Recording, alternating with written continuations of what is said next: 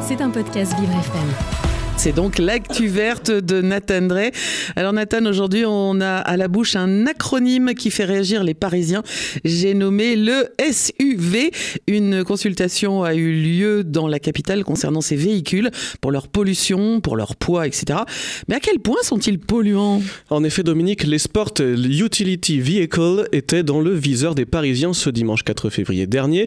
Ils étaient invités à participer à une votation qui propose le triplement des tarifs de stationnement et ce uniquement pour les, je cite, voitures individuelles lourdes, encombrantes et polluantes, une mesure qui ne concernerait pas les Parisiens eux-mêmes, mais les visiteurs.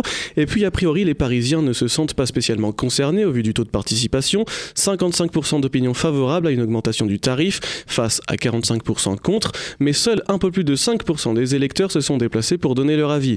Malgré le taux d'abstention, le tarif de stationnement pourrait donc bien changer pour les SUV dans l'année à venir. En tout cas, visiblement, les quelques personnes qui sont allés voter sont en, en ah, je vais y arriver, en majorité sensibles à la cause environnementale. Oui, et vous faites bien de le dire puisque je cite l'association WWF, le SUV est un fléau pour le climat. La vente de ces voitures utilitaires à allure sportive, issues d'un croisement entre les 4x4 et les berlines, mais destinées à un usage ordinaire, grimpe de plus en plus. Dans l'Hexagone, en 10 ans, les ventes ont été multipliées par 7.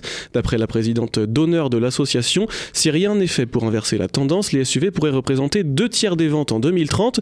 Aujourd'hui, c'est 40% des ventes de voitures neuves. Et le problème, c'est qu'un SUV, c'est plus lourd que les autres voitures plus banales. Ça représente 200 kg de plus. En 1960, nos voitures pesaient un peu moins de 800 kg. Et en 2017, on était à plus de 1200. On estime que chaque année, la masse de nos voitures grimpe de 10 kg.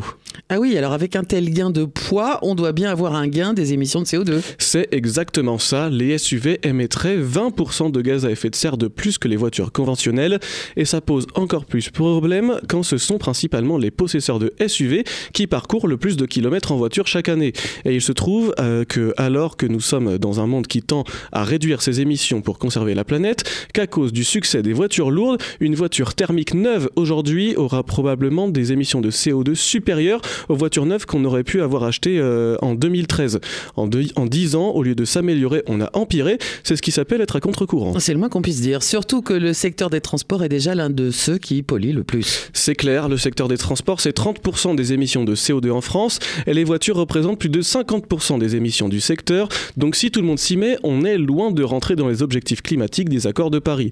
Voilà pourquoi les SUV représentent une menace pour l'environnement et je rajouterai en bonus un problème lié à ces voitures qui constitue une raison de plus pour ne pas en acheter, le danger pour les usagers et les piétons du fait de son poids mais aussi de sa forme. Un conducteur a 10% de risque en plus d'avoir un accident avec cette voiture plutôt qu'avec une voiture standard et en cas de collision, un piéton a deux fois plus de risque d'être tué si c'est avec un SUV. Ça fait réfléchir. C'est sur l'actu verte de Nathan Drey à écouter tous les matins dans le 7-9 de Vivre FM. C'était un podcast Vivre FM. Si vous avez apprécié ce programme, n'hésitez pas à vous abonner.